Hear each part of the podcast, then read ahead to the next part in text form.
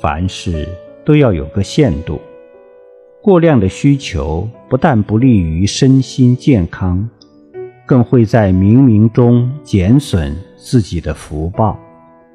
折福就会多灾多病，折福就会折寿。要想健康长寿，就要从觉悟奉献中培福修慧。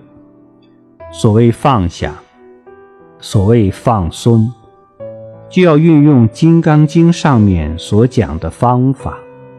过去心不可得，未来心不可得。现在心同样不可得，既然三心不可得，一切回归到当下这一念。